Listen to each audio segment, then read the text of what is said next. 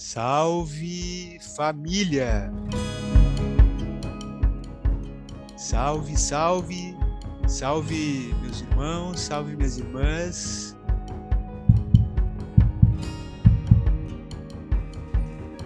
Pode chegar, fica à vontade, seja bem-vinda, seja bem-vindo. Salve família! É o podcast semanal do Jardim da Consciência. É um espaço que nós decidimos ampliar aí a conversa sobre família nesse tempo de transformação. E o objetivo aqui é falar sobre os temas essenciais para a construção de uma vida familiar saudável. A gente trabalha com assuntos que tocam as famílias em sua multiplicidade, procurando trazer relevância na de convivência autoconhecimento e espiritualidade. Então, se você está nos ouvindo, eu faço um convite para que curta né, e compartilhe uh, aonde você está ouvindo, no Spotify, no Google Podcast. Seja muito bem-vindo. Lembrando também que o Jardim da Consciência é um espaço de educação não formal que desde 2018 vem acessando crianças, jovens e suas famílias com o propósito de desenvolver autoconhecimento, integridade, de cultivar a espiritualidade, a mutualidade, a convivência fraterna, a colaboração entre os seres humanos, o respeito à natureza e principalmente a todas as culturas e todas as formas de viver e caminhar sobre a Terra.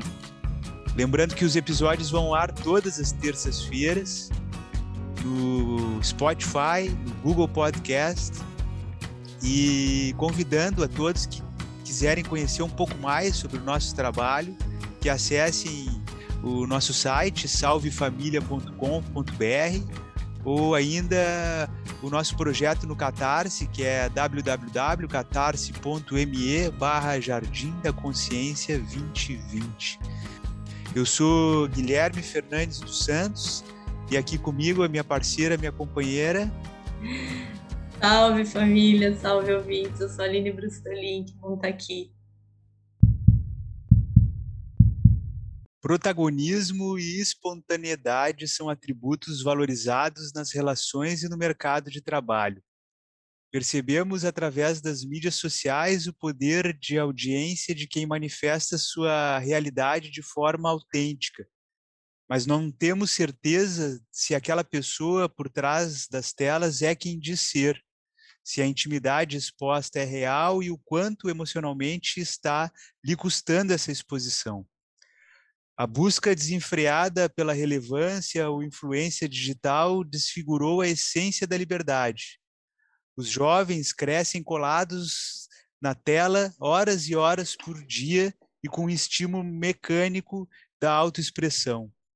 Gil Rocha e Charles Sense são artistas que manifestam sua beleza através dos seus trabalhos e o potencial que a autoexpressão tem de tomar, de tornar um ser humano realizado.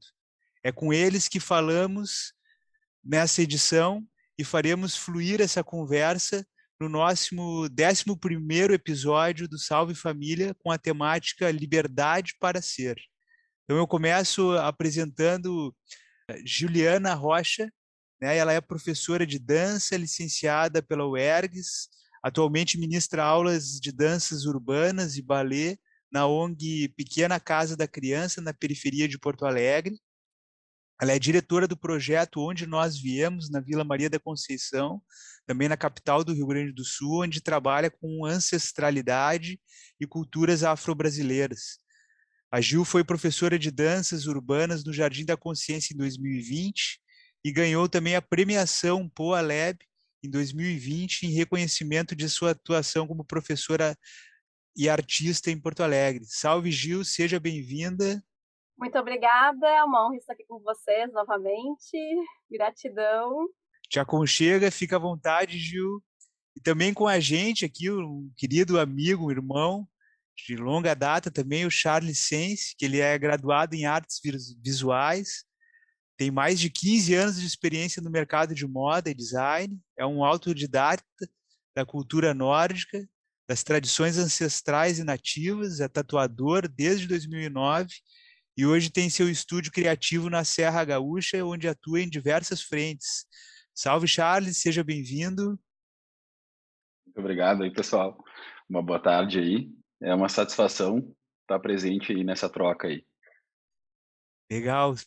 Pode te aproxegar aí. Então, a gente, para começar aqui, para botar um, um primeiro ponto, primeiro tópico na nossa pauta dessa 11 primeira edição do Salve Família, quero convidar vocês a tecer junto com a gente uh, um grande cobertor que a gente está fazendo para definir família. Então, cada um dos convidados aqui deixa uma percepção sua do agora, que, que representa a família, né? Então, eu vou começar uh, com a Gil, uh, com essa questão, assim, Gil, a tua percepção do agora, né? Como é que tu define família nesse momento aqui que a gente está falando? Então, é, falar de família, né, é algo que trabalha muito com a diversidade, né? Então, assim, a família é respeito, é união, é paciência, né? Família é sua diversidade, né? O seu jeito de existir. Então, quando se fala de família, para mim, é amar diante de, de, todas as imperfeições, né? As imperfeições de cada um. Porque às vezes a gente tem uma visão de família, ah, a família é perfeita, né? Que todo mundo se ama, que todo mundo, né? Aquela coisa muito romantizada. Mas a gente sabe que cada família tem as suas dificuldades, né? Tem os seus dias dias, né? Os altos e baixos. E eu acho que isso faz parte do ser família, né?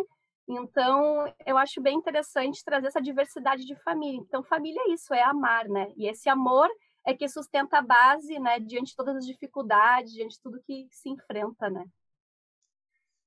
Muito legal, muito bom. Obrigado, Gil. E aí, de pronto, já passo o bastão lá para o Charles também, para ele colaborar com a gente aí, né? Trazendo a tua definição, Charles, sobre família. Então, né, cara, na real é, é uma pauta bem uh, complexa, né? É, parece simples a gente é, resumir família hoje e, e é, é, ela é bem mais complexa do que a gente imagina. Eu parto do princípio, cara, principalmente hoje, uh, de que tem muito mais a ver com afetividade, vamos dizer assim, né? Ou afetividade uh, incondicional, talvez, uh, do que propriamente aquele negócio mais engessado, né? Porque é, um, é, uma pauta um pouco complicada, assim, porque a gente está falando de, do ponto de vista do observador sempre, né? Então, é naquela realidade uh, paralela ao que muitas pessoas no seu dia a dia, no seu cotidiano, vivenciam, né? Então, uh, eu sou de uma família tradicional, família de, de uh, descendência italiana, com seus dogmas religiosos, com toda essa função, que ao longo do tempo foi se quebrando, assim, né?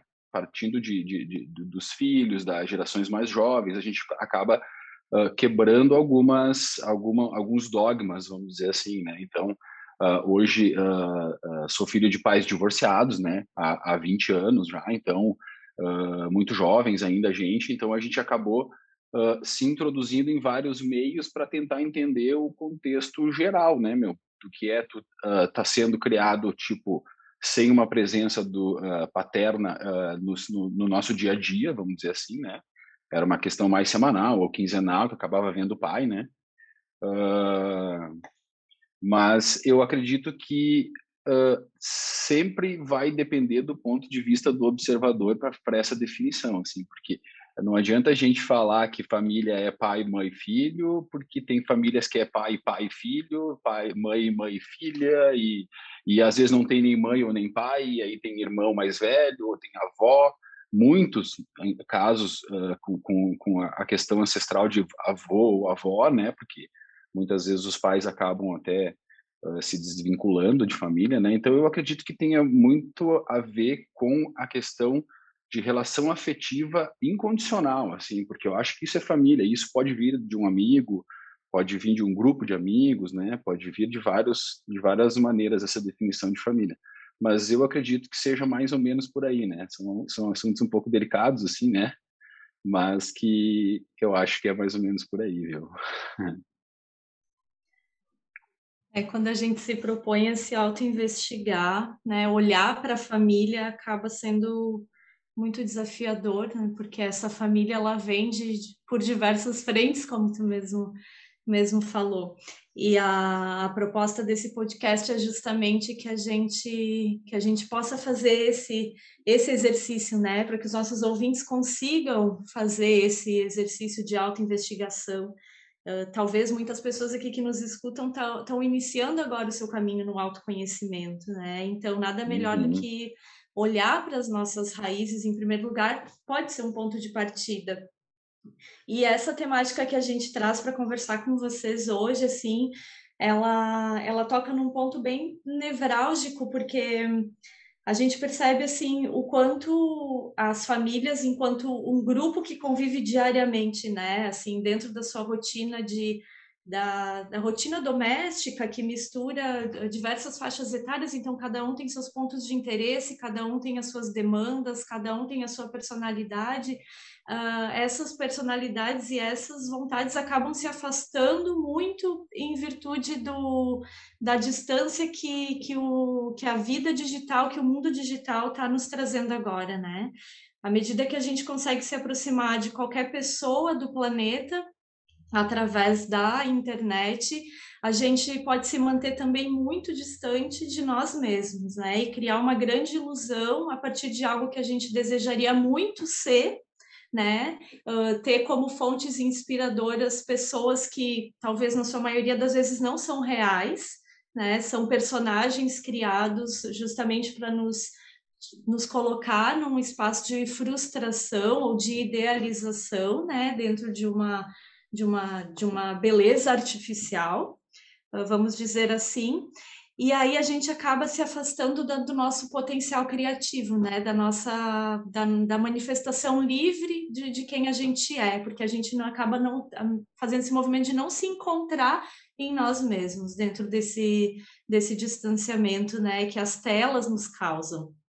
Uh, e isso acontece em todas as famílias, assim. Aqui em casa não é diferente é muito fácil, né? Você pegar cada integrante da família, tá com uma tela na mão, fazendo aquilo que é do seu interesse. A gente pensa, tá, mas quando é que vai ser o momento da gente se juntar? Né? Parece que é um imã que te puxa. Ah, só vou responder uma mensagem. Ah, só vou ver aquele outro ali que eu deixei parado, já preciso me atualizar em tal rede. Enfim, e quando vê, tá cada um mergulhado no, no seu individualismo, né? Dentro dos seus interesses pessoais e não há esses momentos de integração em que a gente dá vazão para nossa personalidade, em que a gente dá vazão para nossa criatividade, em que a gente se permite ser. Então, eu queria saber de vocês assim, né? Gostaria que vocês trouxessem para gente essa visão de como, de qual é a importância da família ter esse espaço da expressão criativa e viver isso junto, né? Seja essa família que, que, que, são muitas pessoas que vivem juntos, seja uma família talvez de um casal, de um filho, de, de enfim, com avós juntos também, né? A importância da, da permissão de você se, se expressar artisticamente e dar vazão para sua criatividade. Então, eu posso falar, posso. Uh, tô, tô meio à frente. eu ainda não tenho essa experiência no sentido de filho, né? Porque ainda não nasceu meu filho, então, e ainda vai um tempo até ele se introduzir nesse universo online, celular na mão e toda essa função. Porém, eu já percebo que mesmo nós como casal, família, isso acontece, né? É inevitável que isso aconteça, e principalmente quando a gente está em reuniões familiares, ah, tem um jantar na casa, né?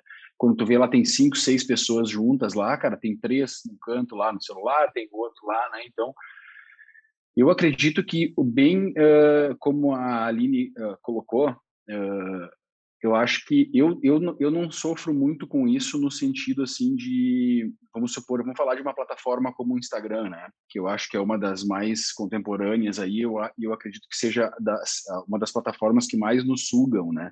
Assim, uh, o nosso tempo é arrancado ali e a gente nem percebe. Às vezes a gente está a uma hora, vamos, vamos supor assim, no telefone e, e, não, e nem se dá conta, né?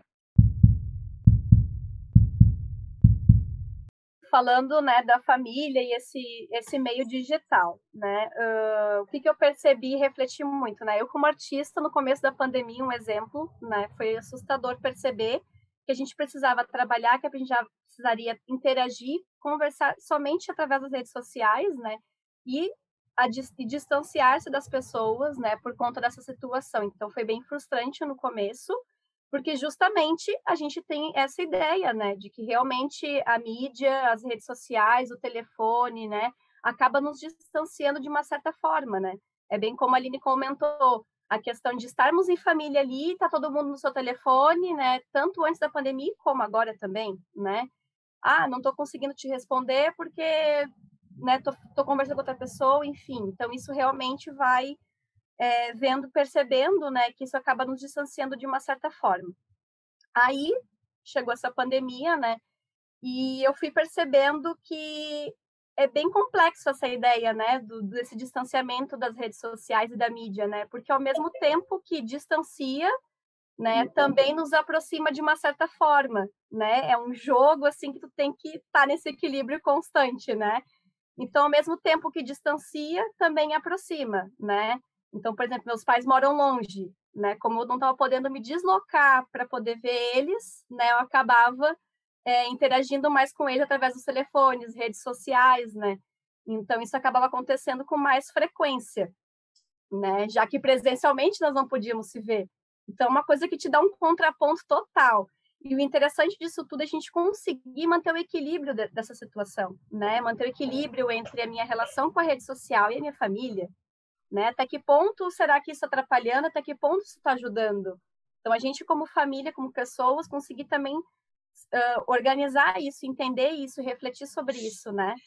Então, de ter essa, essa, essa mediação, assim, de ter esse controle de entender, opa, peraí, gente, faz quantas horas que eu tô aqui na internet e não tô falando com meu esposo que tá do meu lado, né? Porque realmente, isso te toma um tempo que tu, opa, passou duas horas eu tava aqui, passou três horas eu tava aqui, né?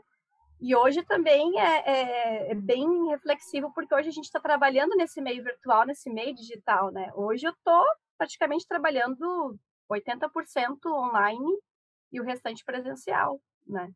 E aí, como é que tu mantém esse equilíbrio no teu ambiente familiar, né? E da tua casa, tem que transformar a tua casa também nesse ambiente de trabalho, né? Então, é realmente algo bem para a gente se refletir, né? E botar na balança as coisas, assim, para não deixar que isso também atrapalhe né, o teu convívio familiar, né? E vice-versa. Beleza, obrigado, Ju. Vou passar de volta o bastão ali para o Charles, então, para retomar ali a linha de raciocínio dele. Charleira, fica à vontade. Isso, vou introduzir de novo rapidinho também. Eu estava falando que a minha experiência, eu não tenho ainda um filho, né? Então, é, não, não nasceu ainda, né? Já tenho filho, mas ainda não nasceu, então eu ainda não tenho essa experiência com os filhos estarem, né, com o telefone na mão, lá fazendo aquela função que eu acompanho muito os meus sobrinhos, afiliados e toda essa galera que está sempre grudada, né? Eu ia dizer que uh, eu citei a plataforma o Instagram porque eu acredito que seja uma das mais contemporâneas aí de que, e uma das que a galera mais uh, se perde, vamos dizer assim, né? Quando percebe lá tá uma hora, duas horas, como a Gil falou ali no telefone e aí se dá conta de que passou todo esse tempo ali, né, cara?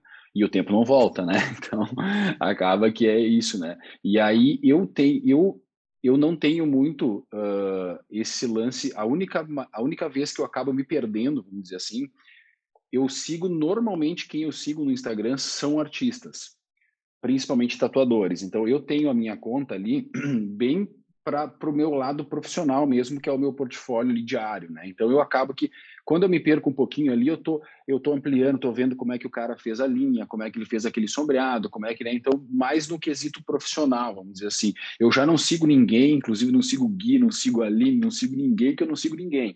Só aparece para mim lá tatuagem e pintura e coisa que eu perco aquele tempo ali uh, por um, uma questão profissional, porque se eu começo a seguir todo mundo, cara, como, como a grande maioria das pessoas fazem, ou como é, ou como seria o padrão dessa rede social, uh, cara, tu se perde a full, assim, porque tu é, fica olhando o que, que a pessoa está comendo, o que, que a pessoa está vivendo, onde é que a pessoa está indo viajar, onde é... então eu acabo que não tenho muito dessa frustração, vamos dizer assim, por esse criada por esse mecanismo do Instagram, que é tu sempre achar que ah, o, o, cara que tu conheceu lá, que está lá em São Paulo, e aquele cara, meu Deus, eu gostaria de ter a vida daquele cara, porque o cara tá na academia, tá na função, tá jantando fora, tá com o carrão, tá com não sei o quê. E aí, quando na verdade, cara, ninguém sabe a, a, o grau interior, né, dessa pessoa, né, cara. Então, uh, é aquilo que a Aline introduziu antes, né, que acaba sendo uma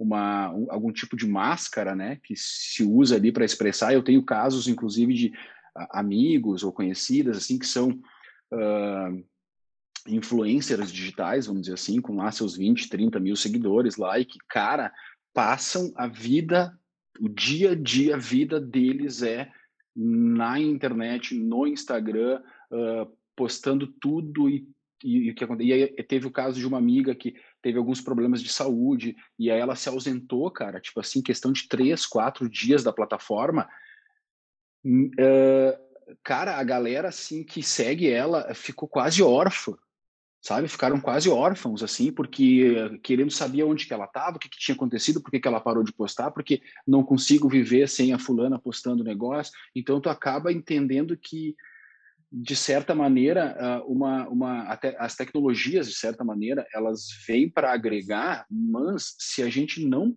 tiver atento, cara, adoece as pessoas, entendeu? Então, eu acredito que a gente tem que tomar esse cuidado, assim, né? No quanto a gente, uh, como é que eu vou te dizer assim, o quanto a gente coloca uh, expectativas em cima de algo na tua busca pessoal e que, que aquilo não gere uma frustração na tua vida, tu entendeu? Porque, cara, tem gente que nunca vai ter o carrão, Tu entendeu? Então, e isso é um fato. Eu nunca vou ter, talvez, o carrão. A gente trabalha para isso, tu entendeu? Mas uh, talvez não, isso nunca aconteça. E, e, tudo bem não acontecer, sabe? E eu acredito que seja isso que as pessoas precisam entender, né, cara? Que a vida, ela é. ela é feita de oportunidades, né? Então, nesse, no, no, às vezes para alguns vai dar, para outros não vai dar, né, cara? E assim vai, né? Todo esse movimento digital ele nos, nos tira do tempo presente, né? Porque ele nos coloca em muitos lugares ao mesmo tempo e isso no futuro pode gerar diversas patologias, né? Na, na real Com já estão gerando, como tu citou, né? Desse caso que gerou por parte dos dos daqueles que seguem, mas também para essa pessoa que precisou viver sua vida real ali durante quatro dias, porque o corpo exatamente ficando, entendeu? E aí ela se afastou desse desse espaço de, do, do, não tempo ali, né, do, do digital que te coloca em qualquer lugar. E aí eu, eu trago para vocês assim, né? Como, como é que vocês veem que a arte é capaz de nos trazer para o tempo presente e fazer com que a gente volte a se conectar com essa vontade de, de, de, viver o aqui agora, né? Desse livre pensar, desse livre agir, de manifestar o que a gente é, de sentir prazer em estar com as pessoas, de sentir prazer e vontade de agora eu não vou para a tela, eu vou fazer uma brincadeira, eu vou criar alguma coisa, eu vou me concentrar numa criação, num, numa manifestação, né? Artística, enfim. Uhum. Então, antes só, eu vou pegar o bastão antes de passar ali, porque eu quero trazer uma, uma, conduzir um aspecto que eu acho é interessante aqui, porque a gente tem duas características distintas, assim, né? O, a Gil manifesta sua arte a partir da dança, né? Que é uma forma artística que nos chama um tipo de atenção e conexão. E o Charles, ele, ele tem o dom italiano dele mais manifesto nas artes plásticas, na, na manifestação né, da, da, da sua visão a sua imaginação a partir de desenhos, de design, né? Então acho que isso é legal a gente olhar para aqui, porque a gente olha para isso manifesto de duas maneiras bem distintas, assim, e muito interessante da gente uh, conversar sobre isso. Então, primeiro eu vou passar lá para Gil para falar um pouco disso, assim, da, da manifestação da dança, assim, como é que é a dança? Porque eu vejo quando eu danço, muda tudo. Eu paro de pensar, eu me tudo aquilo que é desorganizado, que estou mentalmente atrapalhado, que eu estou daqui a pouco exacerbado de tela quando eu danço, aquilo vai se organizando dentro de mim. A dança me ajuda a me organizar e eu tenho que estar presente para dançar, porque senão eu não danço, eu perco o passo, eu perco o ritmo, né? Então, como é que é isso, Gil, na tua percepção aí a partir da dança? Então, é, na minha perspectiva, vivências, experiências, né? A, dança, por exemplo, começou na minha vida através da minha família, né, através das minhas heranças culturais, vividas com a família, no ambiente familiar, né, claro que vindo também de coisas externas, né, da própria cultura aqui do Brasil, de onde eu vivo, né, mas comecei a dançar, por exemplo, com meu pai, né, aquela coisa de colocar o pezinho meu em cima do pezinho dele, e ele fazer o balançar, e ali as coisas começarem a se movimentar, né, e trazendo isso, assim, é, para a vida, né, para o nosso desenvolvimento, né, a dança está presente para nossa nossa construção de identidade, né? Então, por isso que eu, como artista, professor de a gente sempre luta, né, como a dança, a arte, a educação, ela realmente transforma a vida e nos leva para esse lugar, né, de, de cidadão, né? E aí, eu sou um cidadão do mundo, né? O mundo interfere em mim, interfere no mundo. Então, a dança tem uma importância imensa, né? Porque ela nos conecta com a nossa própria essência, né? De uma certa forma, bem como tu colocou, né, Guilherme? Parece que eu não penso, né? As coisas vêm, eu me sinto leve, e é isso que acontece. Cada um vai ter uma perspectiva diferente, vai ter uma sensação diferente. Mas eu, por exemplo, a cada vez que eu danço, eu me descubro, né? As minhas limitações, as minhas capacidades. Gente, isso é um universo incrível porque nós somos corpo, mente e espírito, e as coisas se interligam o tempo inteiro. Então, é uma sensação. Aí por isso que vem a coisa do bem-estar, né? Bah, quando eu danço, vem um bem-estar. Claro, tu tá conectando isso no teu corpo, né? Essa conexão que flui, né? Uma, uma, flui de uma forma tão tranquila que te traz, sim, esse bem-estar também, né? Então, é, trabalha a memorização, né? Por isso também é importante os jovens hoje em dia trabalhar bastante essa questão da memorização, dessa descoberta do corpo, da autoexpressão, do autoconhecimento, porque a gente sabe que hoje a gente convive numa sociedade que às vezes nos condiciona, né? Nos coloca, ah, tu tem que andar assim, tu tem que agir assim, tu tem que falar assim, tu tem que se expor assim. Na mídia mesmo, como né, o Charles mesmo também comentou, existe até uma, uma estética também de corpo nessa mídia, né? E hoje é interessante até a gente analisar que hoje eu vejo também uma diversidade de corpos nessa mídia. Então fica esse contraponto. A mídia atrapalha, pode ser perigoso, é uma arma perigosa nas nossas mãos, mas também hoje eu vejo uma diversidade de corpos. É a vovó dançando, é o tio dançando, é a mãe com o filho, é o tio, é o primo, né? Então fica bem isso. Então trazendo, né? A gente precisa trabalhar esse equilíbrio. Então a dança hoje nas mídias, por exemplo, né?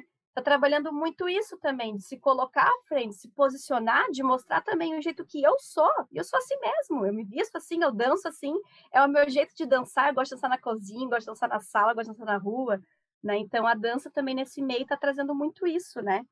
Então a dança ela estimula a criatividade, né? Trabalha com essa questão do corpo, de entender como o corpo também funciona, né, nesses aspectos. Então, ah, os níveis, poxa, eu consigo dançar no chão. E como é que é esse contato com o chão? Como é que é esse contato, né, dos meus pés no chão? A dança contemporânea tem muito disso, trabalhar também bastante o chão, né? Então, fica muito nesse lugar mesmo de descobertas, de autoconhecimento, de autoexpressão da nossa essência, né, de trabalhar e buscar isso e resgatar isso muito, muito, muito mesmo.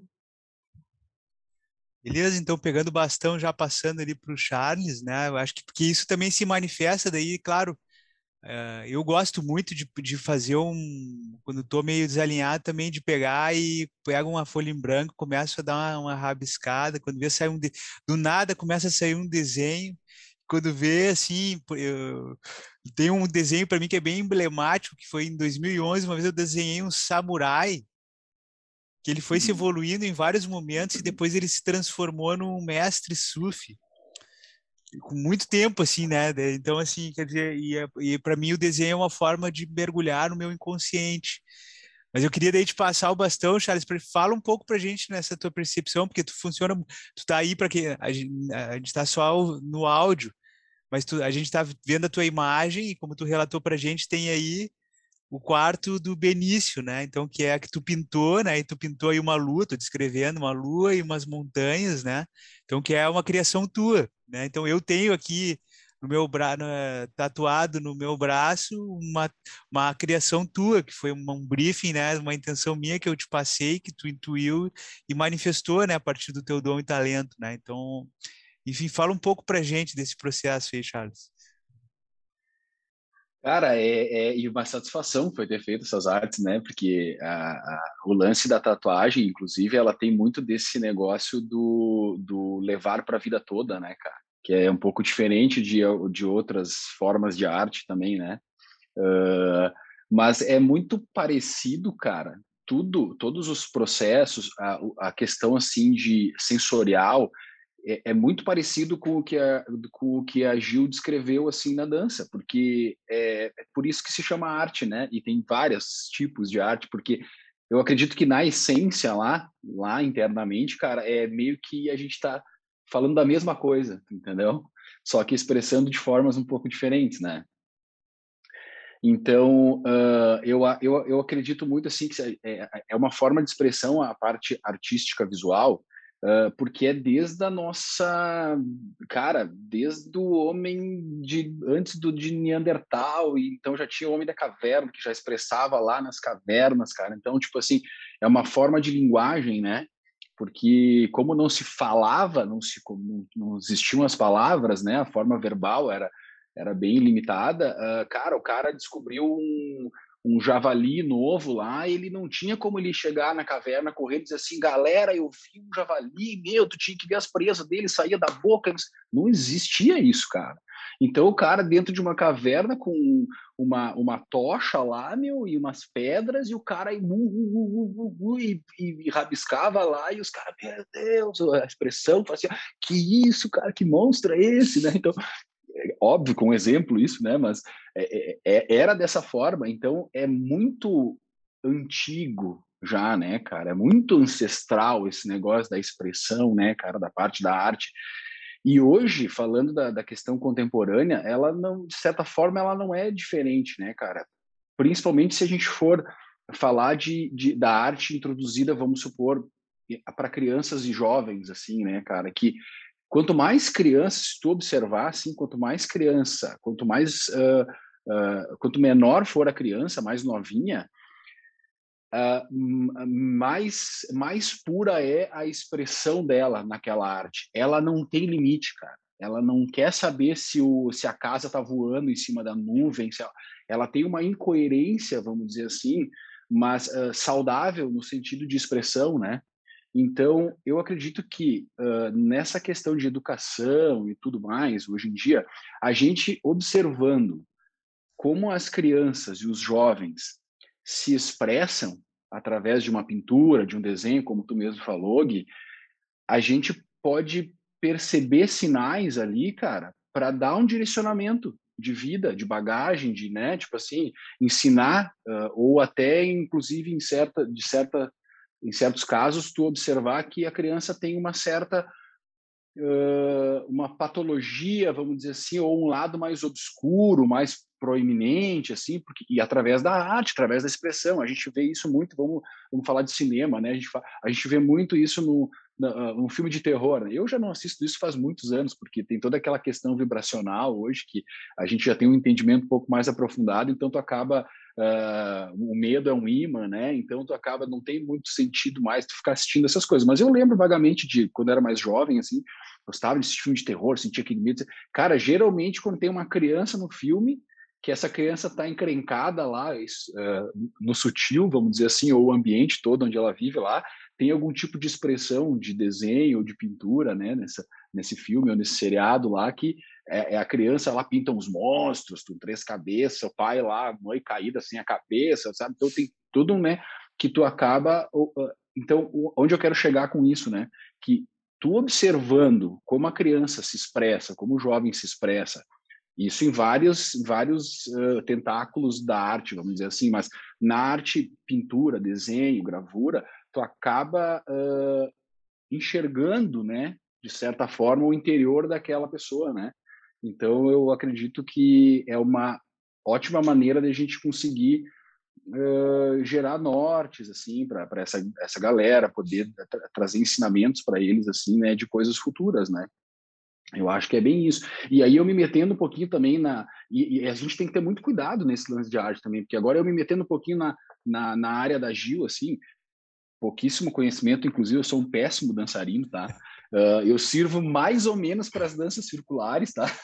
Porque daí tu tá olhando pro lado, tá? Tu pá, pá, pá, né? Tu vai indo ali, pá. mas sou um péssimo, desenho, uh, péssimo uh, dançarino, né, cara? Então, eu sempre digo assim, cada um com os seus dons, né, cara? É que nem eu pedir para um dançarino incrível desenhar. Não que ele não possa desenhar bem, pode acontecer também, tá? Mas é, é, é, cada um na sua zona de conforto ou dentro daquilo que, que conhece, né? Mas eu me metendo um pouquinho na área da Gil, assim, a dança, no meu ponto de vista, isso, né, gente, que fique bem claro, tá? Uh, a dança, ela é, é, assim como as outras artes também, ela, ela, de certa forma, ela é uma faca de dois gumes, assim, né? Porque se tu não cuidar também da maneira que tá se direcionando, principalmente para jovens e crianças, né, cara, uh, eu acredito que possa vir a prejudicar, né, uh, futuramente, assim, essa, essa criança, esse jovem, quando a gente fala, por exemplo, de a, a, a, gente tem uma tendência, o ser humano tem uma tendência a confundir, por exemplo, a liberdade com libertinagem, entendeu? Que são coisas diferentes, né, cara? Que a gente precisa ter esse discernimento, né? E, e a dança eu vejo muito assim que se a professora, se o pai, se a mãe lá não tiver uma um discernimento do, do, correto, na hora que ela está introduzindo a dança, que, que nem a Gil falou, pô, ela dançando com o pai dela, o pezinho em cima do pé, coisa linda, cara, eu consegui enxergar a cena, tu entendeu? Então, assim, ó, isso é de uma pureza, né, é incrível. Porém, às vezes eu vejo assim, ah, acaba vendo algum vídeo, não sei, ah, criança lá com três, quatro aninhos, cara, pô, meu, tá ouvindo lá um funk muito promíscuo e descendo até o chão lá com uma calcinha, com não sei o quê, e aí tu olha aquilo e diz, pô, cara, tá tá meio desvirtuado isso, entendeu? Não tá, não tá se usando essa bela arte que é a dança da maneira correta, tu entendeu?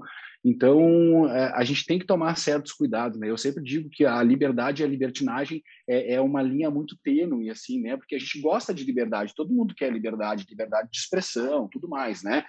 Porém, a gente tem que tomar cuidado, porque é aquilo que eu, eu volto a falar, que eu, que eu comentei lá no começo, que está sempre aos olhos do observador, né? Então, tem que tomar esse certo cuidado, né? Quem, quem de fato é, é, é o observador, porque ele pode estar tá fazendo algo que para ele é uma liberdade, mas que ele não está sozinho nesse mundo, né, ao redor dele. Então ele também tem que tomar cuidado de que forma que se agride, né, ou quem se agride, né, e, e não levando para o politicamente correto também, porque uh, o politicamente correto também hoje em dia ele meio que distorceu, sabe, me dá essa impressão assim, porque parece que também tu não pode fazer mais nada, né? Então, é, é, são pautas bem complexas, né? São, e, e muito interessantes, e, e, eu acredito que é por isso que a gente está tá nesse, nesse círculo, né? Vamos dizer assim, de discussão, né, cara? Então, mais ou menos é dessa maneira que eu, que eu entendo. E também na arte serve para a mesma coisa. O cara vai fazer lá, pô, a criança está pintando pornografia, cara. É um, um, sinal de alerta ali, tu tem que dar, né, entender o que, que onde é que está aquilo, né? Pô, ela tinha que estar tá pintando um ursinho, cara, numa nuvem, não uma menina lá, né, numa posição meio diferente, vamos dizer assim. Então, mais ou menos em qualquer área de arte, a gente tem que tomar esse cuidado, porque as linhas são muito tênues, assim, né? Então, o, o sagrado e o profano são coisas bem complexas aí, né, cara? Que o ser humano faz muito tempo que a gente tenta uh, andar na cordinha, na linha reta ali, e é, e é bem difícil, né? Até, pela, até por esse. Uh, bombardeio de informações que a gente tem, né, cara, principalmente no mundo globalizado com tecnologias, né? Então a gente fica sabendo de tudo o tempo inteiro, cara. Que até eu tava lendo esses tempos aí, não, nem tava lendo, cara, eu tatuei uma uma psicóloga e a gente introduziu esse lance da da, da, da, da juventude, das crianças, porque eu, por exemplo, eu percebo lá no estúdio, cara, uma das coisas que eu mais percebo nessa galera até 25 anos, assim, é a ansiedade, cara, sabe? É uma galera muito ansiosa, demasiadamente ansiosa, porque ansiedade todo mundo tem, né, cara? Tu cria uma expectativa em algo e tu tem uma ansiedade que até que aquilo se desenrole, né? Porém, cara, nessas gerações eu percebo uma, uma ansiedade exacerbada, assim, sabe? De tipo, o cara não consegue ficar cinco minutos lá sentado na maca, o cara tem que levantar, o cara tem... é uma coisa assim. E aí, eu conversando com essa menina, ela, ela disse que já estão até falando sobre. Uh, uh, nominando já isso como uma, uma tipo síndrome do pensamento acelerado, algo assim, porque justamente por essa quantidade de informação que se tem, né, cara, que se absorve, né? Então a criança tá lá, meu, que nem a gente comentou no celular, e ela tá o tempo inteiro sendo bombardeada, ela tá assistindo o vídeo de um youtuber, mas ela quer jogar o joguinho também, e aí tem um amiguinho que já mandou o WhatsApp convidando para ir jogar bola, e aí ele quer jogar bola e ele quer assistir o youtuber, mas ele quer jogar também, e ele tem os temas da escola para fazer, e a mãe tá falando que tem que ir lá tirar a roupa de cima da cama, tu entendeu? Assim, então vai entrando muita, muito mais informação na, na, na, cabeça daquela criança do que o cérebro dela, para aquele momento, está preparado para receber, né, cara? Então não consegue meio que uh, absorver tudo isso, né? Então, essa é uma das coisas que eu, que eu percebo e que me faz acreditar que, ao mesmo tempo em que a gente tem uma parte da, da, da, da humanidade despertando, né, cara?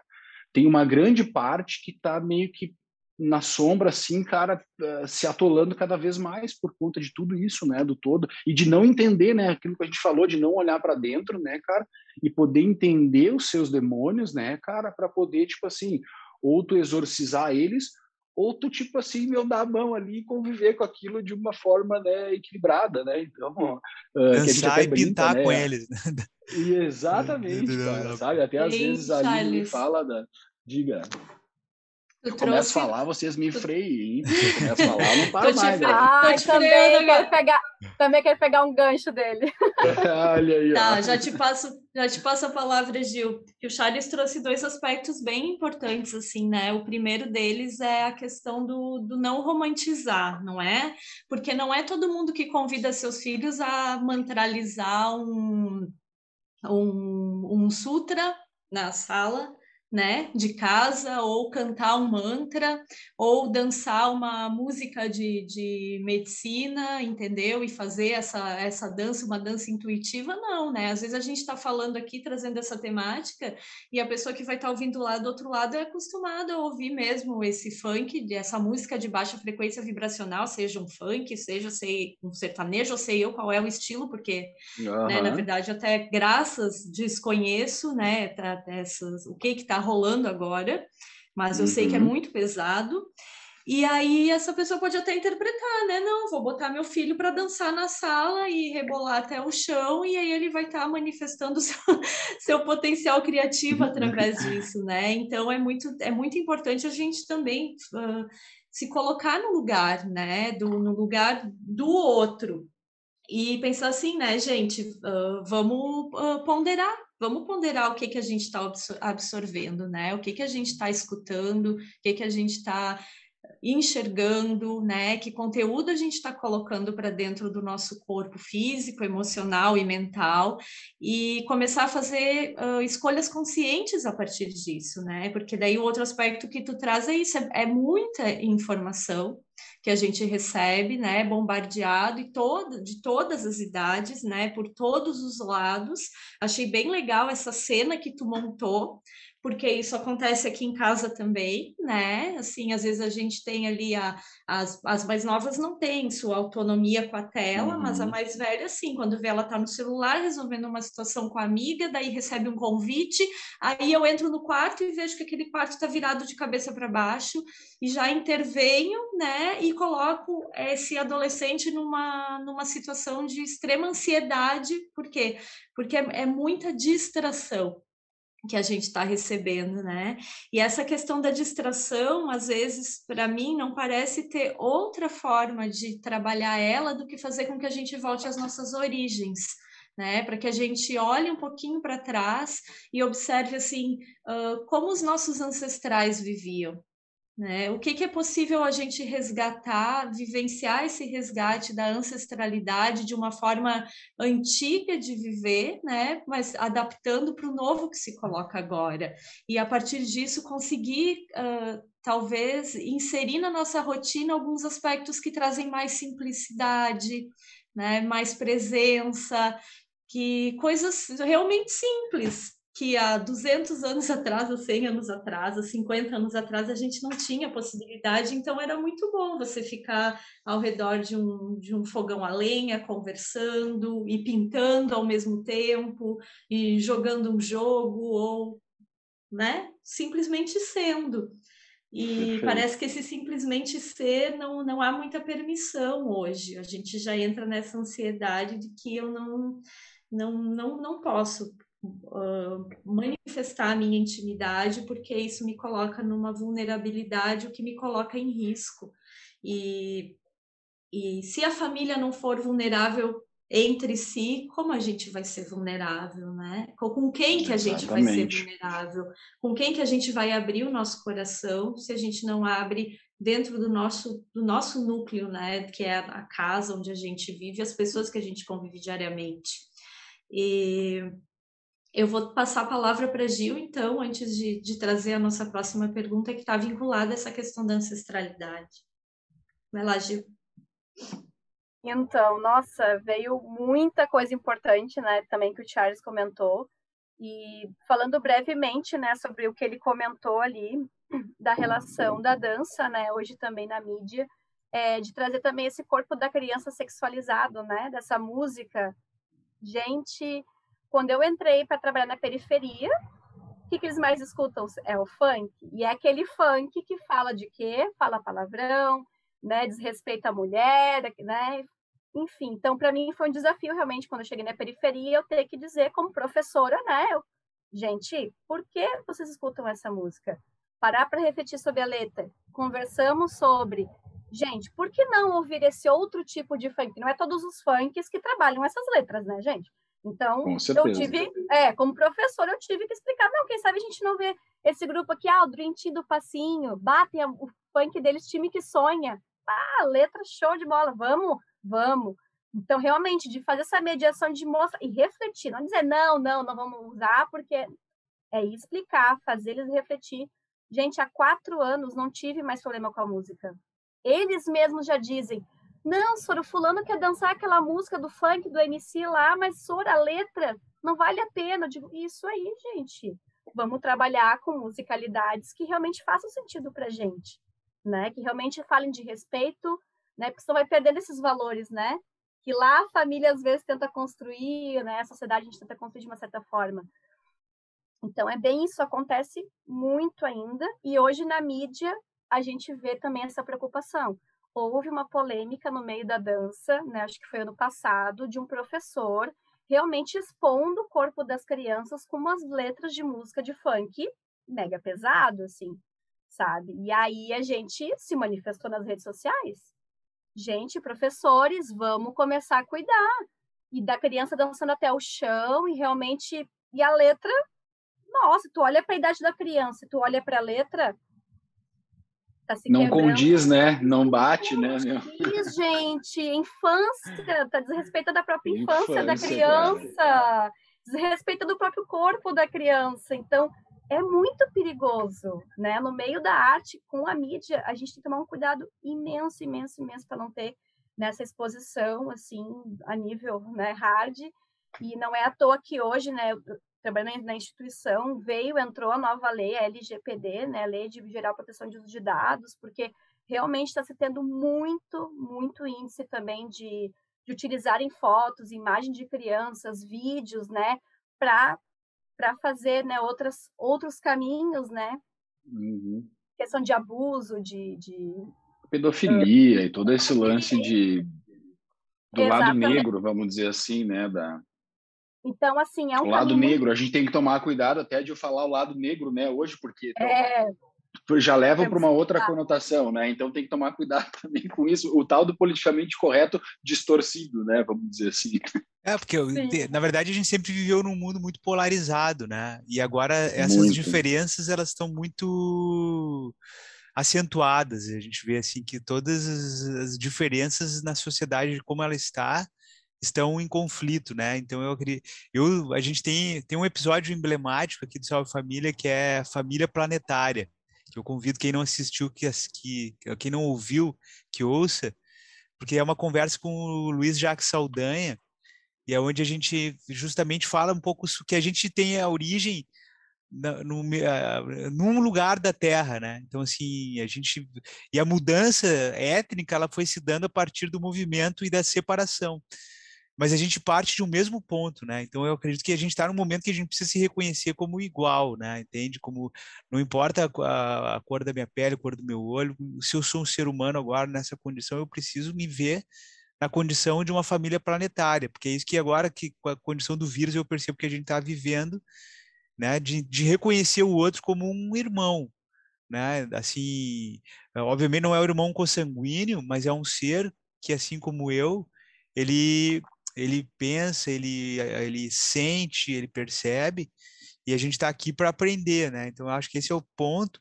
E aí, para a gente, o podcast, na verdade, assim, é, é, é esse papo poderia rolar por horas e horas, ainda mais com vocês aqui, né? Acho que a gente está no. Estamos entre família, né? Então acho que cada qual, assim, a gente tem uma relação muito bacana, só trazendo aqui. Charles, nós sete anos que nos dividiu, assim, Charles e a Rê lá na Serra do Rio Grande do Sul, que nos dividiu foi uma parede que a gente uma morou parede, lá, né? cara. né? E a Gil, a gente tem uma relação de muito carinho também, que é uma relação. Tenho a honra de chamar o pai biológico da Gil também de meu pai, porque é, digamos assim, meu pai espiritual, né, nesse sentido. Então, ela é minha irmã espiritual, né, também nessa condição, minha e da.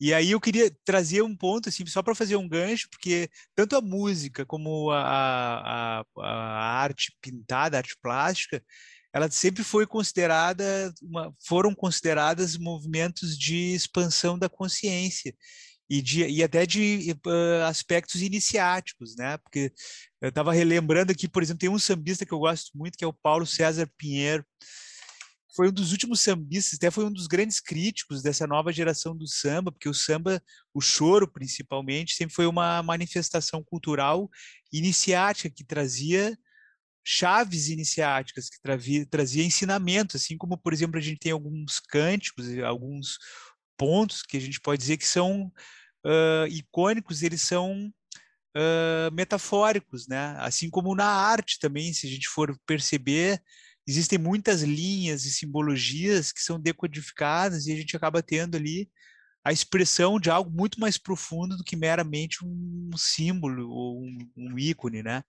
Então eu quero trazer para a pauta justamente essa referência, porque não tem como a gente não considerar essa, essa influência intuitiva. Da onde vem isso? Com aquilo também que está presente, manifesto naquilo que já foi, nas esculturas ancestrais, né? Então eu conheço o trabalho de vocês dois, né? E eu vejo a manifestação disso em ambos, tanto na, na dança da Gil como na arte do Charles. E aí eu queria trazer agora para a pauta, e eu já vou começar pelo Charles agora, né, ali nessa movimentação, convidando para que vocês falem da importância desses, do resgate desses saberes, né, e dessa relevância dentro dessa possibilidade de manifestar a liberdade a partir desse vínculo com a ancestralidade, né? Então, como é que isso se dá a partir dessa da espontaneidade da da manifestação artística, no caso do Charles, a partir da arte plástica, da arte manifesta no, no papel, no, no, na arte gráfica, né? Então, Charles, está contigo aí o bastão. Vamos lá. Cara, tu sabe que uh, eu percebi uh, na minha arte, e, já, e, é, e, faz muito tempo isso, eu demorei um pouco até para perceber uh, que era isso que eu gostava, que eu curtia, porque desde, desde infância e adolescência ali, eu sempre, sempre me chamou muito a atenção por exemplo, eu sempre cito cinema e filme porque eu sou meio que um cinéfilo. Se eu gosto de filme, eu gosto de seriado, eu fico sempre buscando coisas muito diferentes, muito fora da curva, assim, do que é o mainstream, entendeu? Uh, o mainstream geralmente não me agrada, cara. Então, é uma coisa minha isso, né?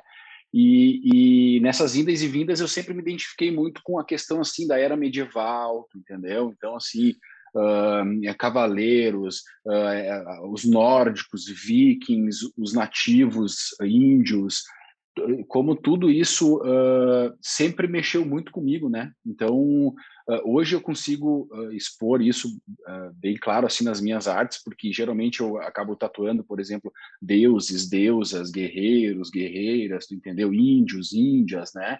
A galera já me busca já com essa intenção geralmente, né? Inclusive, nos últimos meses eu tenho feito muita coisa relacionada a uh, a mitologia greco-romana, assim, cara, sabe? Eu tenho feito muitos Poseidon, muitos Zeus, uh, uh, Medusas, cara, sabe?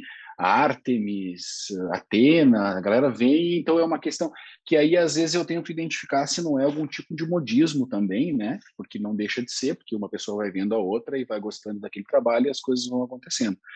Mas uh, eu costumo até uh, me posicionar no sentido de arte, assim, que a gente tem aquele lance de viver o presente, porque o presente que é de fato o que existe, né? É isso, é nós aqui agora, nós quatro falando aqui é o que é o que existe, cara uma hora atrás passou e uma hora para frente a gente não vivenciou ainda, né? E, e, com a arte, cara, com o cinema, com a pintura, com a tatuagem, eu consigo transitar fora do tempo, sabe? Então eu, eu consigo uh, ir, eu, eu, tenho, eu tenho uma tendência a ir muito para trás e também muito para frente. Então eu gosto dos dois extremos. Eu trabalho muito a questão medieval e ancestral, mitológica, mas ao mesmo tempo eu, eu transito muito uh, nos animes, no, na questão cyberpunk futurista, o futuro distópico, todo, toda essa questão que, se a gente não tomar cuidado, no presente, neste momento em que a gente está vivenciando, esse futuro utópico ele pode de fato se realizar, né, cara? Então a gente tem que tomar também esse cuidado, né? E aonde eu vejo que a arte, uh, uh, aonde a gente consegue se conectar com ancestralidade, Cara, eu acredito que é na verticalização, assim, sabe? Para mim, eu acho que é essa é a questão que a gente uh, não pode perder da ancestralidade, entendeu? Tipo assim, é o que faz com que eu me mantenha conectado, por exemplo, né? Então, é o que me faz eu uh, fazer os meus agradecimentos do dia, uh, quando acorda de manhã, antes de dormir. Eu, em algum momento, eu transito eu lembro de algum deus nórdico, de alguma coisa, ou até mesmo de um futuro uh, distópico, vamos dizer assim, né? Que é uma coisa que a gente não quer, né? Então, quando isso vem à mente, acaba me verticalizando e eu uh, acabo fazendo lá o meu agradecimento, ou que seja um, o meu mantra havaiano lá do Ho'oponopono, ou sabe? Então, em algum momento eu acabo uh, fazendo com que a ancestralidade me reconecte, sabe? Porque a gente a gente dá uma cortadinha de fio, né? Em vários momentos do dia, né, cara? Tu acaba entrando no flow, né? Do dia a dia, do cotidiano e trabalhar, almoçar, jantar, voltar, tá? Que tu se desconecta, né? Então, para mim, eu acho que a verticalização é o ponto chave, assim, cara. Beleza, maravilha. Então, pegando da tua mão o bastão, passo lá para Gil, né? Para ela trazer a colaboração dela. Então, é, falar em dança, movimento, ancestralidade é, e arte, né? Eu acho que vem também conversa com o que o Charles trouxe lá no começo da questão de onde veio as nossas formas de expressão, né? Lá do tempo das cavernas, né? É assim que a gente se comunicava através do som, do movimento, né? Da escrita, do desenho. Então, é, pensando nesse lugar, né? Hoje, o que, que acaba acontecendo, né? Que eu percebo assim, é, às vezes a gente chega para a criança e pergunta já para ela diretamente o que, que ela quer ser quando crescer, o que, que ela quer ser quando for adulta. A criança ainda está nesse desenvolvimento de entender o presente dela e às vezes nem entende o passado dela. Então, na dança, por exemplo, eu tenho né, algumas propostas, né, que é as nossas danças no jogo de improvisação, que faz justamente a gente refletir sobre isso, sobre o nosso passado, e lá atrás buscar coisas que talvez a gente não saiba, histórias, né? Então, de reviver um pouco esse passado, de buscar essa ancestralidade, para também compreender melhor o nosso presente e se fazer o nosso futuro, né? Então, quando a gente revira isso tudo, muita coisa muda dentro da gente. Isso eu digo até por mim mesma, por algumas experiências que eu né, vivo com a dança, com a arte, trabalhando nesse foco da ancestralidade, mexeu e revirou muita coisa, né? E trazendo ainda mais esse autoconhecimento de quem eu sou. Quem é a Juliana Rocha da Rocha, né? Quem é a Gil Rocha hoje? Então, quando se trabalha com esse foco, assim, eu consigo compreender melhor o que eu sou, o que eu vim também fazer, né? O que, que eu estou aqui, por que, que eu estou aqui, o que, que eu quero para o meu futuro também, né? E o que, que eu quero também pensar do meu passado e respeitar esse passado. É isso que é importante. Né? A gente vem de uma sociedade que é bem isso, já chega te perguntando, tá, o futuro, teu futuro, teu futuro, tá, mas seu passado também importa, porque constrói o meu hoje.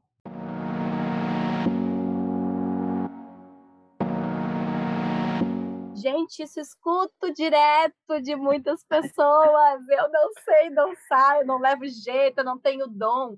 Gente, mas o que, que é dançar? O que, que é dançar para ti? O que é dançar para Guilherme? O que, que é dançar? O que, que é dançar para vocês? Né? Às vezes a gente tem uma perspectiva do que, que é dança. Ah, dançar é ter uma boa flexibilidade, né? Ah, saber usar todas as técnicas e códigos de dança, né? Saber dançar danças urbanas e balé e. Não, gente. Como nós comentamos, né, Charles? Dança, dança, arte, tá lá, lá do nosso, lá atrás. Do, nosso, uhum. exato, tá lá atrás, entende? Então tá dentro de nós. A dança, a música, né, as artes visuais, a plástica está dentro de nós. Basta a gente ter acesso a elas e descobrir que a gente tem potência para isso, né? Tem até uma uma pesquisadora em dança que fala, né, que da mesma da mesmo jeito que a gente sabe dançar, a gente sabe cantar, a gente sabe tocar e a gente sabe desenhar, né? Basta a gente ter acesso a isso, porque a gente acha que a gente não tem, mas a gente tem. É nossas formas de expressão, uhum. né, do ser humano e natural. Então, é isso, é saber encontrar esses lugares, né? Então, por exemplo, através da improvisação em dança, que é com que eu trabalho, é justamente isso, de resgatar lá dentro movimentações esquecidas, trabalhar esse corpo como registro, esse corpo como memória, né? Então, por exemplo, eu até com essa, com essa proposta da ancestralidade, eu resgatei movimentações que eu via lá dentro da Umbanda, né, lá da, das religiões de matriz africana, que meu pai é um babalorixá. Então, eu vivia lá dentro desse lugar, dessa cultura, e hoje eu resgatei essas movimentações, né? Então, a gente conta história com o nosso próprio corpo. Nosso corpo é história, né? A gente faz a nossa história e, através dos movimentos, a gente traz essa história. Então, quando eu foco muito na dança como ancestralidade, é bem esse o objetivo, assim, sabe? De resgatar essas histórias, entender quem eu sou, me reconhecer, né? E dizer, oh, eu sou assim. E aí a gente dança, a gente liberta, a gente conta a nossa história através dos movimentos, né? E se descobre. Acho que é mais esse o caminho, assim. Maravilha! Então a gente está, assim, indo, encaminhando, né, o nosso papo aqui a partir dessa edição número 11. Acho que fica sempre fica né o desejo de a gente seguir assim essa, é um tema e conversando com vocês aqui um assunto que como a gente falou flui né então uh, vou passar vou passar o bastão para vocês assim já conduzindo para fazer um fecho assim né para vocês assim alguma coisa que esteja aí no laringe aí pulsando que queira para a gente encaminhar essa nossa conversa vou pedir para o Charles começar e também já para quem está nos ouvindo, assim, quer encontrar o trabalho, quer conhecer mais o trabalho de vocês, onde é que pode, né, quais os canais aí que pode buscar e procurar para conhecer o trabalho de vocês. Vou passar agora ali, peguei da Gil, vou passar para o Charles. Vamos lá. Uh, então, sobre o meu trabalho, cara, pode encontrar no Instagram. Eu tenho dois Instagrams, tem o meu da Tatu e tem o meu da arte. O da arte é um que eu acabo não movimentando muito. Eu sou até muito cobrado por isso, pela minha esposa, que ela tem que mostrar teu trabalho. E aí eu foco muito na tatu, né? Então eu tenho o arroba Charles Sense, tudo com C, que é o da, do estúdio, que é onde eu tenho o maior número de seguidores e é onde eu acabo expressando, uh, postando muito mais coisas com uma frequência maior. E tem o sense.art, com o T mudo, né? Que daí é onde eu boto algumas coisas de aquarela, de pintura acrílica e pinturas de paredes, que eu faço alguns trabalhos por aí também. Então, é ali que vocês vão mais ou menos me encontrar. E para encerrar também, cara, eu queria uh, colocar uma questão até talvez um pouco polêmica, não sei até que ponto que é polêmica ou não também, né? Mas uh, nos dias atuais, assim, eu percebo que essa polarização que a gente tem principalmente no quesito político, né, cara? Tem, tá muito polarizado, mais do que muitas vezes já esteve, né, cara? E, e que acaba, de certa forma, pegando um pouco de, do, do, do, marxismo, vamos dizer assim, né, cara? Isso tem uma tendência um pouco mais a galera de esquerda, assim, a trabalhar esse lance das minorias, né? Que eu não sou de direita, não sou de esquerda, nem, nem não tenho esse posicionamento. Eu, eu, eu, trabalho mais com a questão de coerência, né, na minha coerência do que eu vejo que está, porque eu, no meu entender tem coisas certas e coisas erradas em ambos os lados e que se todo mundo olhasse apenas para as coisas certas, eu acredito que o mundo seria bem melhor, né?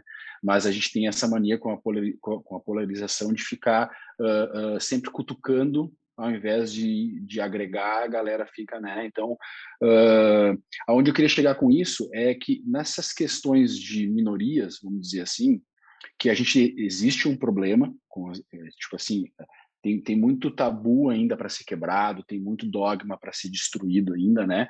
Mas que a gente acaba vendo por uma questão de posicionamento, uh, trazendo coisas como, por exemplo, não sei se vocês ficaram a par da propaganda da Burger King, a última propaganda que, os cara, que eles trabalharam agora recente, deve fazer em torno de 10 dias aí, mais ou menos, que eles trouxeram uh, crianças para falar sobre o tema LGBTQ+, plus, acho que é algo assim.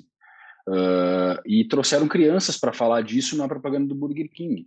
Uh, como o tema aqui tá, a gente está relacionando a arte, educação infantil, ju, ju, juvenil e tudo mais, eu, eu quis trazer um pouco disso para dar um ponto de vista meu assim nesse quesito.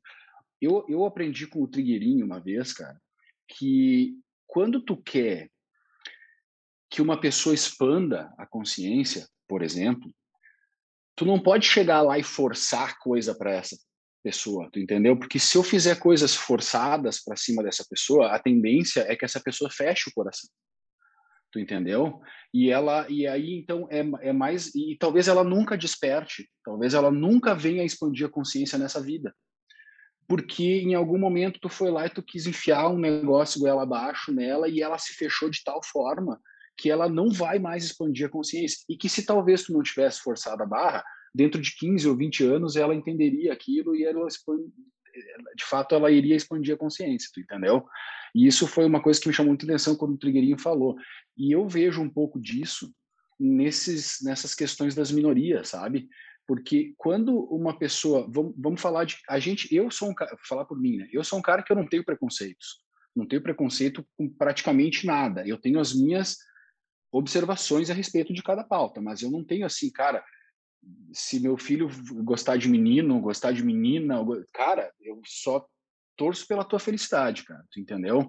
Agora existem pessoas que não têm essa aceitação dessa, dessa maneira, né? E isso como um todo, se a gente está falando de natureza, de veganismo, de dos negros, dos índios, dos pobres, dos, do LGBT, de toda, eu acredito que quando tu pega, que nem uma propaganda da Burger King, e tu bota a goela abaixo aquilo, ainda mais usando crianças para falar sobre isso, que teve crianças ali, se vocês procurarem a propaganda depois, tem criança que ela não sabe nem o termo, cara, ela não consegue nem falar um termo ali, lésbica, por exemplo, porque tu vê que ela tá condicionada a fazer aquilo, não é ela, sabe? Então ela tá lá condicionada, então tá sendo usada para isso. Aí tu pega o ponto de vista do observador, voltando para aquela pauta inicial, de uma pessoa que ela não tem essa aceitação interna. Cara, tu jogar isso ela abaixo nessa pessoa, no meu ponto de vista e pelo que eu entendi através do trigueirinho, ele, ela tem uma tendência a essa pessoa se fechar mais e criar mais raiva daquilo do que ela de fato aceitar, por exemplo, o LGBT. Por isso que eu sou da opinião, para encerrar, que a gente tem que educar as crianças, a gente tem que educar os nossos filhos e quem a gente conseguir ter contato e educar a respeitar o ser humano, cara. A respeitar o ser humano, sem ter que ficar explicando para aquela criança, olha, isso tem que respeitar porque é negro, esse tem que respeitar porque ele é gay, tu precisa respeitar porque ele é índio. Cara, a partir do momento que tu faz a criança entender que o respeito é no ser humano, como o Gui falou antes, que somos todos iguais, mesmo que sem laço sanguíneo, eu acredito que tu não vai precisar em momento algum explicar para aquela criança que um é negro, que o outro é gay, que o outro, tu entendeu? Tipo, ela vai simplesmente entender que ela precisa respeitar o outro como igual, cara. Então, para encerrar, o meu ponto de vista a respeito disso é, eu acredito que seja dessa forma, que seria uma das melhores maneiras de a gente na, não forçar nada para dentro, cara, porque tem uma tendência a se fechar e talvez essa pessoa nunca expanda a consciência e a culpa vai ser tua, cara, porque tu foi lá e fechou o cara, ao invés de tu ter, tu entendeu? Então, uh, para encerrar a minha colocação, que fique essa reflexão, assim, que todo mundo ensine a respeitar o próximo como igual, sem precisar pontuar que o Gui tem dread no cabelo. Ó, tu tem que respeitar aquele cara porque tem dread no cabelo. Não, cara, tu tem que respeitar aquele cara. A criança não vai nem questionar se ele é careca ou se ele tem dread no cabelo. Entendeu? Então, queria encerrar também, não sei se já é para encerrar, mas uma satisfação, né? Ter participado disso. Uma pena que passa rápido, porque a gente teria um milhão de pautas para serem introduzidas, né, cara? E esse papo se daria de horas e horas, né? Isso a gente pode deixar para algum momento uma fogueira aí circular e a gente sentar e falar sobre. Muito obrigado pela oportunidade, viu, galera?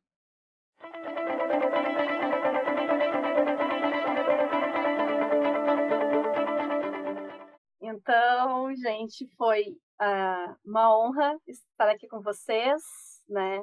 Dessa troca, eu acho que é bem isso. Somos diversos, cada um tem sua opinião, cada um tem seu jeito de ser, de existir, de se colocar no mundo, né? Então, a gente entender essa diversidade, né? E respeitar, com certeza. E para quem quiser me achar, então, nas redes sociais, né? Estou também bem ativa também no Instagram, como Gil, né? G-U, Gil, underline Rocha da Rocha. Então é só me procurar, procurar lá. E quem quiser também saber mais sobre dança, sobre movimento, né? Só tá chamando a gente. E deixo aqui para a gente refletir, né? Fazer esse fechamento. Eu gosto muito das minhas referências, né? Porque o que eu sou hoje não, não sou sozinha, né? Falando em socialidade, né? Socialidade a gente não constrói sozinho, a gente não é o que é hoje sozinhos, né?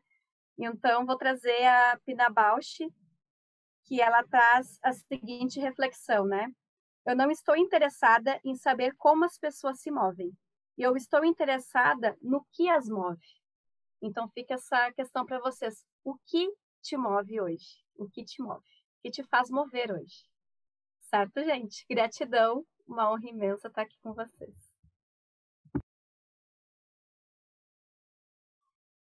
Meus amores, meus queridos, pois então, né? A que ponto chegamos? A que ponto chegamos, né, Charles? E ao mesmo é. tempo, né, Gil? Que bom que chegamos. Que bom Exatamente. que a gente se movimenta, que bom que a gente tem nosso coração aberto, que bom que nós mulheres temos nosso útero receptivo, né? Que os homens estão se abrindo cada vez mais, né? Abrindo seu peito cada vez mais para viver a sua a sua sensibilidade também, porque a arte ela dá vazão ao sutil, né, a, a, ao equilíbrio da nossa da nossa polaridade feminina também. E, e que bom que nós estamos nesse caminho, né, buscando se conhecer cada vez mais e com isso uh, poder convidar, não levar ninguém com a gente, porque senão acaba sendo muito pesado para todos nós, né? Ficar carregando outras pessoas, a intenção não é essa, a intenção é convidar, a convidar cada um que abra, né, as suas portinhas, mais e mais portinhas internas e se entregue a, a movimentos da sua vida com maior consciência, porque somos nós adultos que vamos que vamos ancorar e que já, já estamos ancorando essas crianças que estão aí aqueles que estão chegando, isso é uma tecla que eu bato sempre, sim, até muitos podem me achar repetitiva, mas enquanto, na minha visão, enquanto não está internalizado, tem que ser falado. E pelo que a gente está vendo ali fora, né, por parte de quem está detendo, entre aspas, ainda o poder, não atingimos um quanto energético de internalização.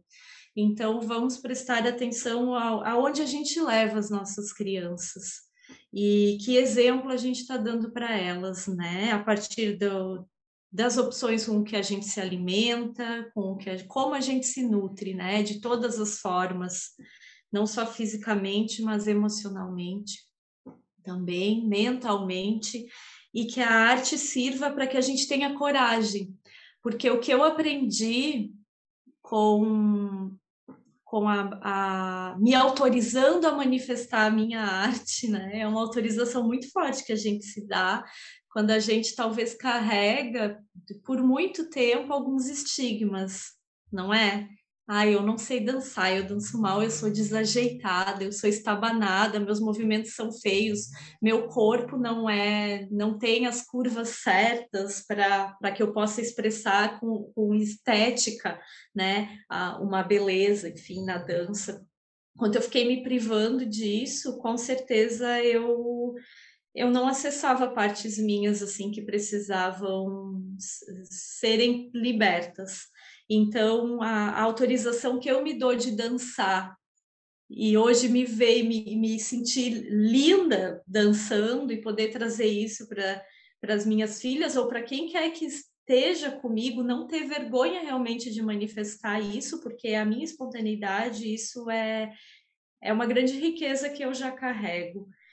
E desenhar também, não é? Porque enquanto a gente fica assim, ah, eu não sei, eu não sei desenhar nada, a gente me pede para desenhar, eu desenho uma pessoa, pode dizer uma pessoa ali, isso é um palito né? E, e, mas aí eu desenho mandalas e o encontro de desenhar, eu me encontrando desenhando as mandalas foi muito bacana, né? Então quando eu quero trabalhar algo mais forte assim que está pulsando em mim, eu me coloco a fazer as mandalas e aí não tem quem me diga que tá feia, que tá certo que tá errada, porque é só meu, né? Então esse processo de individuação que a gente encontra através da arte, ele é muito pleno.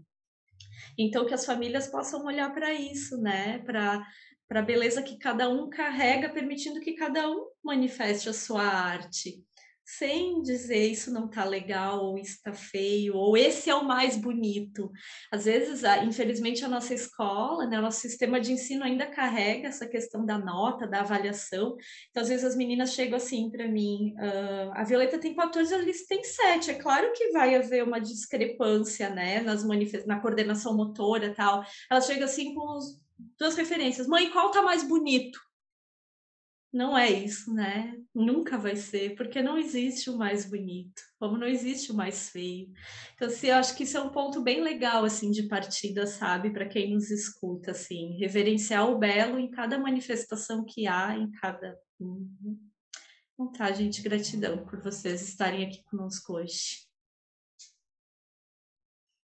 Maravilha, então, poxa, agradeço imensamente, né, Gil, Charles, pela mais essa papeada aí, né, essa conversa, essa conversa que, como o Charles falou, poderia seguir, né, então, mas neste formato podcast, nós ficamos por aqui na edição número 11 do Salve Família, convidamos a todos que chegaram até aqui para que confiram os outros episódios, né? A gente tem aí várias abordagens né, desse contexto, desse conjunto de visão dessa primeira temporada do Salve Família.